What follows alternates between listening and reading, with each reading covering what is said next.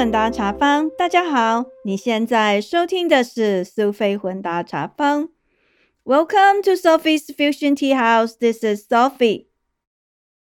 前一阵子跟家人到 Minnesota 明尼苏达州去朋友家玩，那刚好遇到跨年，就到朋友家去跟他们一起倒数计时，迎接二零二二年。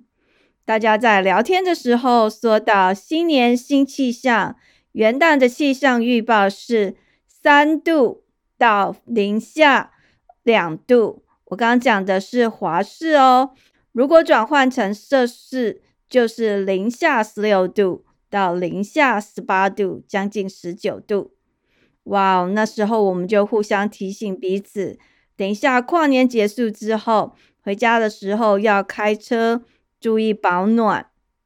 那住在明尼苏达、明尼苏达州的朋友就聊到，在他们印象中，历史记录是华氏零下三十几度。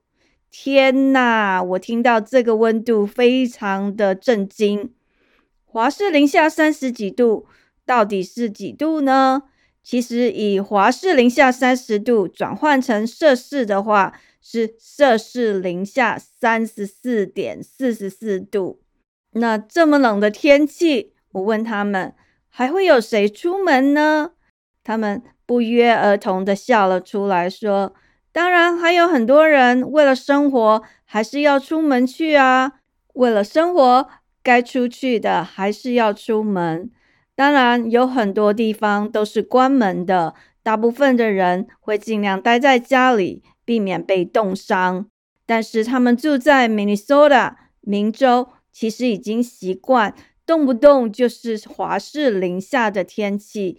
这么冷的天气对他们来说，其实是见怪不怪了。跨年之后，过没几分钟，我们就离开朋友家，要回到饭店去。外面的气温是华氏一度，也就是摄氏零下十七点二十二度。真的是超冷的。其实从朋友家走到我们的车子才十几秒的时间，但是实在是很冷，我立刻跳到车子里面去取暖，让先生在外面除雪。哦，这么冷，真的是一种连个东北聊的感觉。反正就是一股冷风嗖嗖，无形中冷风从窗户。还有车门的细缝徐徐的渗进来，哇，就是这样。所以除了屁股的部分，因为椅子有 heater 加热的装置，比较快暖。其实身体其他的部分，就算是车子的暖气开到了最大，还是觉得冷。那二零二二年元旦的凌晨，路上几乎没有什么车。天空下起小雪，冷飕飕的气氛在微暗的灯光下，灰蒙蒙的天空配上白凯凯的雪，有一种超现实的感觉。总之，就觉得空气中有一种冷凝的气氛。我们大概开了十几分钟的车程回到旅馆，人身体还没暖，特别是脚的部分，因为冷风从车门渗进来。可是已经到达目的地了，就是觉得还是很冷，这种冷感。没有经历过这种连个冻没掉经验的人会问：那到底有多冷呢？其实很难讲。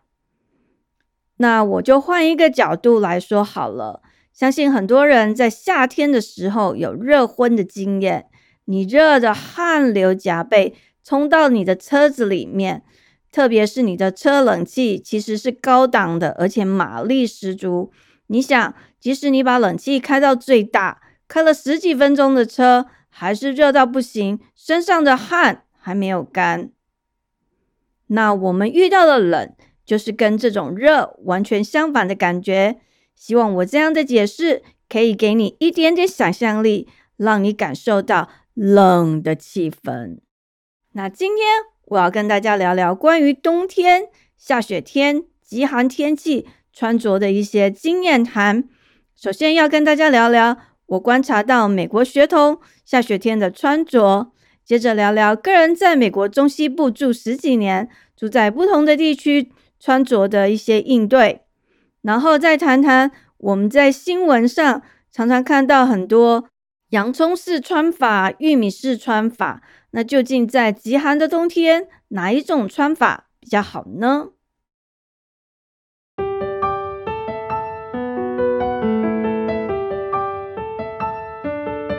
讲到美国中西部很大，那不同的地区因为气候的关系，学校的规定也不太一样。以我们住过的地区为例，我们曾经住的地方是一月的平均温度是华氏二十二度，是摄氏零下五点五六度。当时小孩上学，学校有很严格的规定，一定要有 snow gear，也就是下雪天的装扮。需要哪些东西呢？Snow boots, snow pants，还有 snow jacket，这些重装备。后来我们又住在一月的平均温度是华氏二十六度，摄氏大概是零下三点三三度左右的地方。在这个学区就没有规定一定要有 snow gear 的装备，你爱穿什么就穿什么。所以你可以想象，虽然这两个城市。其实温度没有差太多，可是学校的规定就差很多哦。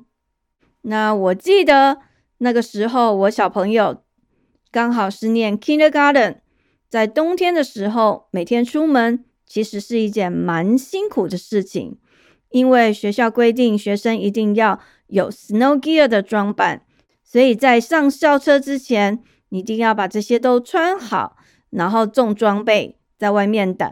免得冻伤。到了学校去，又要把这些东西全部都脱下来。特别是那些 kindergarten 的小孩，其实他们才五岁而已，他们又要脱雪靴、脱雪裤，还有厚重的外套，再把他们通通挂在走廊上，然后再走到教室去上课。回想起来，我记得当时开学的时候，学校的用品清单里面。有要求家长要去采买一定的东西。我记得看到里面让我印象最深刻也最意外的是，要准备一双球鞋放在学校，是让学生上体育课穿的。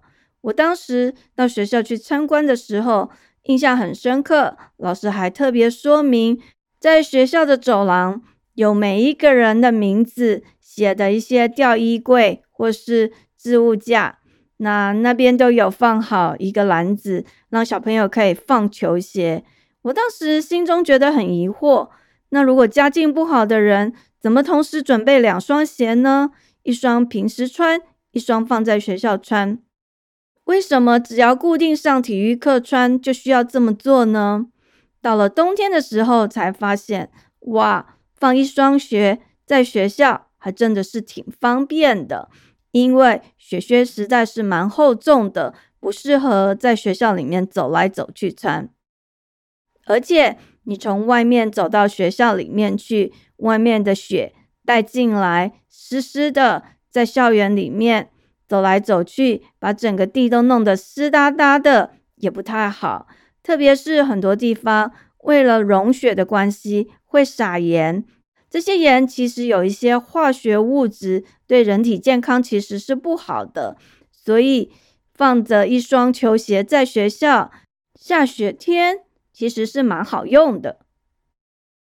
在讲这些小学生的穿着，我们先从上衣的部分。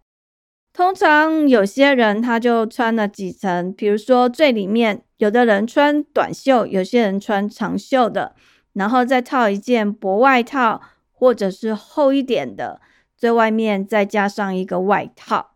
至于下半身，很多小朋友他会在里面穿 leggings 紧身裤，或者是棉裤或牛仔裤，然后再套上雪裤。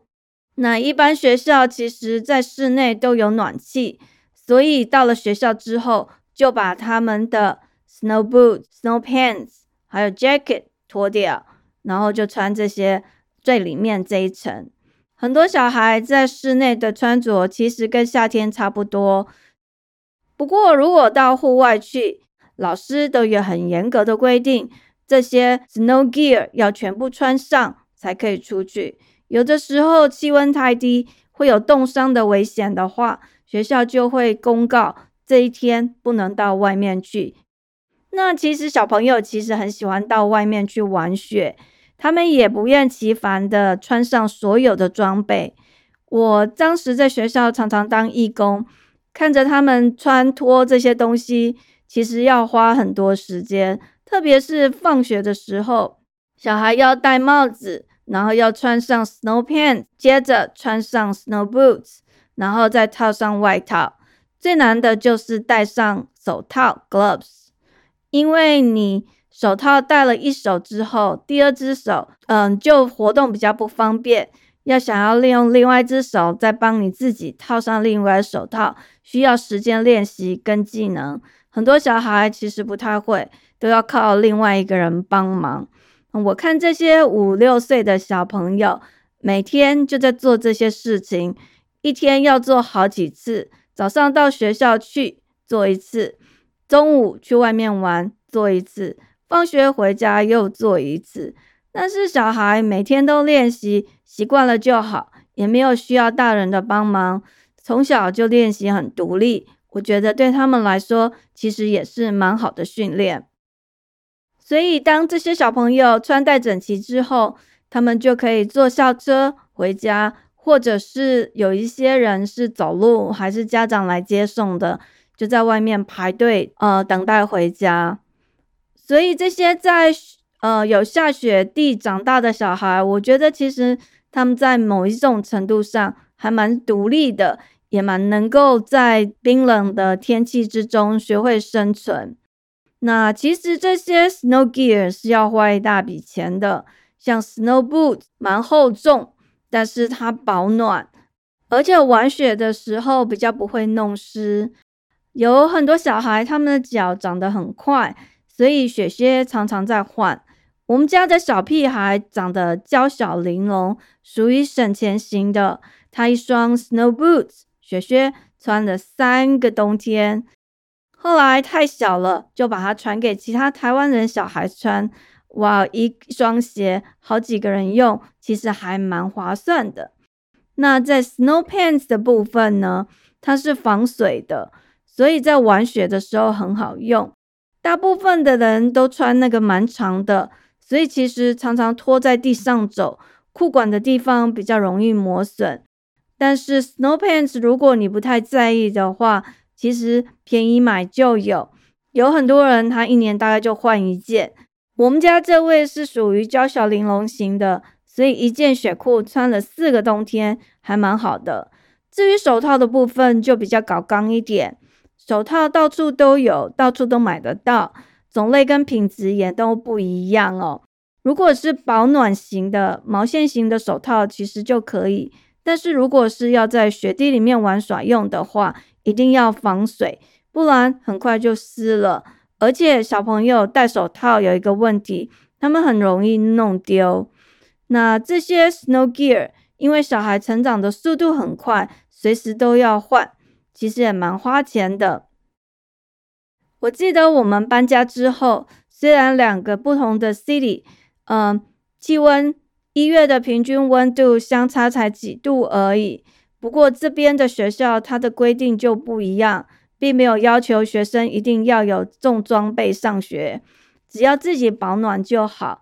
所以他也不会要求学生一定要穿 snow boots、snow pants 这些东西。小孩上课也少了蛮多的麻烦。那下雪天的时候，自己怕冷，你就把这些装备穿上。冬天如果你不想要穿 snow pants，你就稍微穿厚一点的裤子。有的小孩他穿的跟夏天还是一样。人家说嘛，囡仔人卡真三八会，小朋友就是不怕冷，所以家长其实也拿他们没什么办法。我印象很深刻，常常看到在那个等校车的地方哦。会有很多小男生，他们都穿短裤，而且都下雪耶。我觉得很奇怪，他们不会冷吗？那自己也有一些朋友的小孩就是这样，即使被爸爸妈妈骂的半死，他们还是觉得不会冷。后来我问了一个朋友，他一直到快五十岁之前，他都是这样。冬天的时候还是常常穿短裤。是最近这几年，他说年纪稍微大了一点，有一点冷，所以改掉了这个习惯。大概这就是一种风俗吧。想不到男生居然这么不怕冷，下雪天还是穿短裤。那由于区域的气候不同，学校的规定也不一样。那学校的活动其实也差很多。我刚才提到这个比较冷的地方的小学，因为学校规定小孩一定要重装备才能出去玩，所以在下课的时候，他们可以去玩雪。那老师会看他们是不是把这些 snow pants、snow boots、gloves、hats 通通穿上了，才会让他们出去。没有的话，就只能待在室内看其他小朋友玩呢。那我记得那个时候，我们家的小屁孩他很喜欢出去外面玩雪。我们刚搬家的时候，即使是下雪，他也会常常在外面玩。不过，就只会看到他一个人，不像在以前旧家的邻居一堆小朋友在外面玩雪。有可能就是因为气候的关系，大家都冷惯了。所以，就算再怎么冷，他们还是喜欢在外面玩。特别是难得冬天有雪嘛，总是要玩个够才可以。那美国很大，冬天下雪的时间其实蛮长的，有的州从九月开始下到五月，也有的州是十月开始下到三四月。我建议，如果你是新移民，你要注意学区的一些规定。事先准备，有的人是趁暑假的时候打折，先把这些冬季的用品买起来放。我们就是这样，不过你要先确定你的小孩不会长得太快，要不然买来的可能还没有穿就变太小了。那还有一些人，他们是去二手店买一个冬天的用品，遇到暖冬没下几场雪，虽然用不上。倒也不会觉得太心疼，毕竟二手店买的东西是比较便宜的。其实还是要看每个人的需要，然后决定事先该采买哪些。我还是那句老话，多听多问，多跟邻居打听，或是跟朋友问，了解当地的风土民情，事先做好准备，让你的孩子在冰冷的冬天。可以穿得暖，穿得舒服，也可以享受在雪地生活的乐趣哦。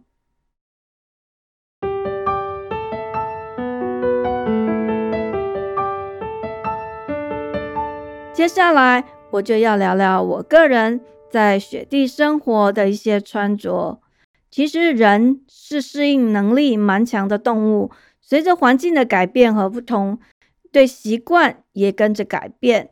其实天气冷，习惯久了就好。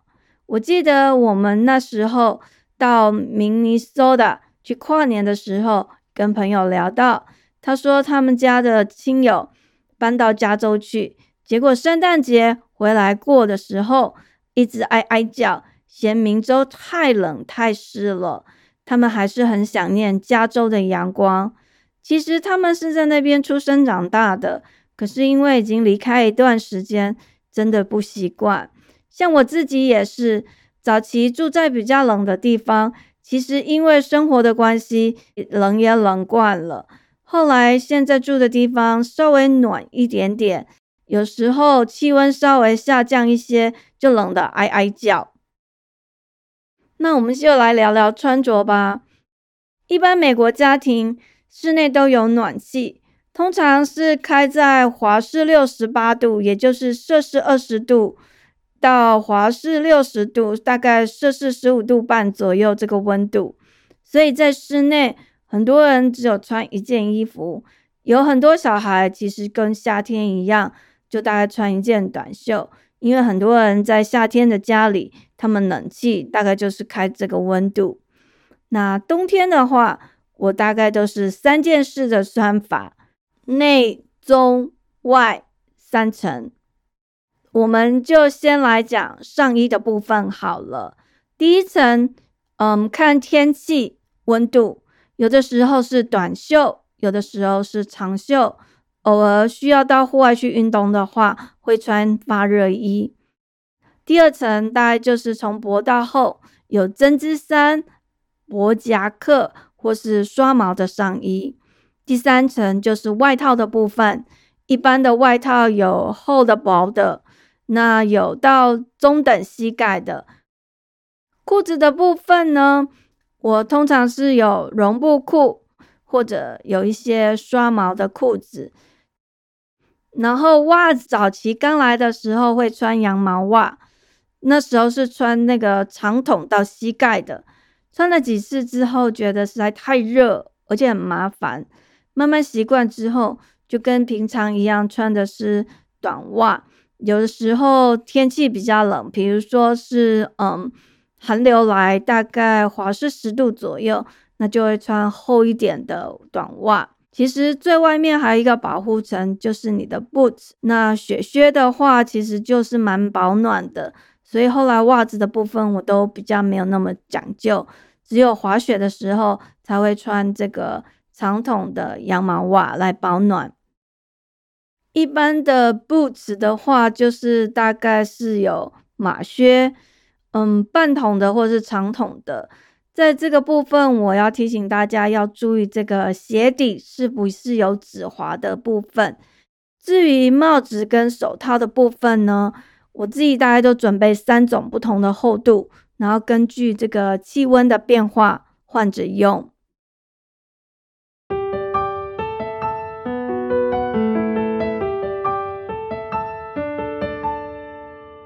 最后跟大家聊一聊，这个极寒的冬天究竟是要穿这个洋葱式的穿法，还是玉米式的穿法？哪一种穿法比较好呢？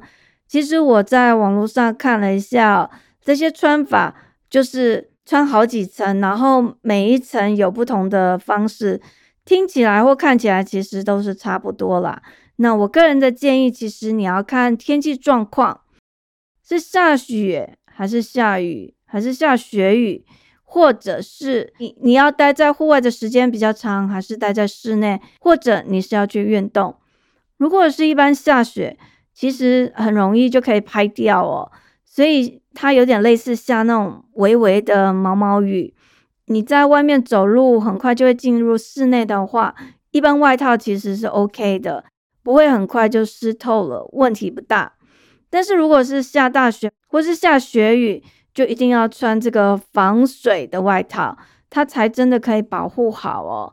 然后类似那种你在户外运动的穿着打扮，户外活动的话，如果是要玩雪，那就设备要比较齐全，像是 snow boots、snow pants、waterproof jacket、hat and gloves 这些东西都要有。那要注意它的防水透气性好不好？倒不一定要用到 Gore-Tex 的等级啦，但是至少你要评估可以待在户外一个小时左右的时间。特别是像小朋友玩雪，因为不防水的话，很快就会湿，然后体温也很容易流失，不仅会生病，而且有可能手脚会冻伤。特别像很多小朋友在外面玩雪，他们其实太小，不太注意哦。然后有一些家长，他们买的时候就捡便宜，没有注意哦。有时候那个手套玩了十几分钟，整个就湿掉了。那小孩子不懂，大人又没有警觉，冻伤会容易发生哦，这是要特别小心的。总之就是，那户外的运动衣服要注意宽松，呃，因为活动比较容易，但是也要小心，因为容易流汗嘛。所以在那个吸湿排汗的功能的部分也要很注意。里面这一层的话，就是流汗要容易吸汗排汗，因为不透气的话，湿气会让身体流的温度流失哦，会冷。所以有的时候会有人穿发热衣哦。那玩雪其实还蛮暖的，我平常是不穿呐，发热衣的就是玩雪的时候穿。它有一些缺点，就是有的牌子穿久了哈，比较容易发臭。其实羊毛的还是比较好，它比较耐穿，也比较保暖，功能其实是吸湿排汗里面最好的。不过因为它价格比较高，棉质的部分的话，如果你真的要穿棉的，就要很小心，因为湿的话不太容易干哦，那闷在里面反而不好，很容易生病。至于中间这一层的话呢，主要是为了保暖，然后阻隔空气，所以那个可以防止你的体温流失哦。我通常会穿刷毛的或高领的，有些人喜欢穿帽 T，我个人倒不喜欢。但是你要注意，就是脖子的保暖也很重要。如果是在外面运动的话，我不太习惯用围巾，因为有时候那个用围巾的话，容易跌倒或什么的，会卡到或是勒住。那外套也不容易扣起来，这是嗯我比较不喜欢的问题哦。有看到蛮多人不是用围巾，而是用那种脖子的那个套的。最后面就是这个防风防水的雪衣哦。通常有些衣服它是两层，外面是防水，里面这一层是属于 down，就是羽毛羽绒衣，或者是刷毛的这种材质哦。因为这些羽绒衣或刷毛材质的衣服，它虽然保暖。但是比较不抗风，也不防水，所以如果没有再加一层防水的这个外层的话，你去玩雪很快就会湿掉，那也会失去保暖的效果，在雪地玩其实不太好哦。所以最外面这个防水防风的效果是很重要的。雪靴的部分，我个人的经验呢，如果是在飘雪的时候穿的雪靴哦，其实。有很多人他是看这个好看，虽然是保暖，那它在雪地上是还 OK，可是融雪就是雪在融化的时候会变成水在地上流的时候，那你就要注意你穿的是哪一种雪靴，哪一种 boots。我的经验就是，像嗯之前有跟小孩出去玩哦，就刚好遇到融雪的天气，我的小孩。他穿的是那种密合式的，我们有帮他喷一层这个防水喷雾，所以他的雪靴不仅是 snow boots，又另外多加了一层防水的功能哦。所以虽然融雪，但是他的脚几乎都是暖的，他的鞋子也没有湿。可是他朋友穿的是那种里面是有点像绒毛的。非常的暖，然后是绑鞋带式的长筒靴，比他的还还高哦，几乎到膝盖。但是因为它不是百分之百的密合，有细缝，所以那个融雪哦会从细缝里面伸进去，结果它就变成不防水。虽然有保暖，可是遇到这种天气的时候，整个鞋子就湿了，然后脚几乎是冷的。穿太久其实会有冻伤的问题哦，所以你在帮小孩买 snow boots 的时候，其实要注意它的密合度，绑鞋带、拉拉链这种的，你还要看它里面是不是还有一个内层呢，有这个多层的这个防护设备，这样子它才不会说遇到融雪的时候，就因为水渗进去而湿掉了，要不然就是你出去的时候。在不同的天气状况，你就穿不同的鞋子。总之，我的建议就是基本穿法就是三层内中外，这是我个人的穿法哦。那你可以依个人的需要，比如说你是要上班工作，或是到户外活动，依不同的场合来改变。像我住在一月的平均温度是华氏二十二度，大概零下。五度半的这个地方的时候，因为一直都是很冷，其实就冷惯了。那搬到一月的平均温度是二十六度，大概是摄氏零下三度多的时候，稍微冷了一点就哀哀叫了。那在美国，其实冬天有三个月平均温度都是在三十二度，也就是摄氏零度哦这样的日子。我习惯就是穿三件。记得有一年到台湾去的时候，刚好遇到台北寒流，当时大概是摄氏十度，其实华氏有五十度哦。可是我们在那个客厅哦，就一堆人围在这个一个小暖炉前面，大家还是冷的哀哀叫。那像我先生还有朋友，他们都是在美国长大，他们住的地方每年冬天也都下雪，其实他们还蛮不怕冷的。可是因为台北是湿冷，所以他们就觉得，即使已经五十度，但是他们还是觉得感觉比三十度还冷很多。所以这个气温呢，因为湿度还有环境的不同，还有硬体设备，像是室内有没有暖气，其实是差蛮多的。所以你在穿着打扮也会因为这样而有所改变。总而言之。希望在寒冷的冬天，你穿的暖，穿的舒服，也能在雪地玩耍的时候穿着得宜，玩的开心。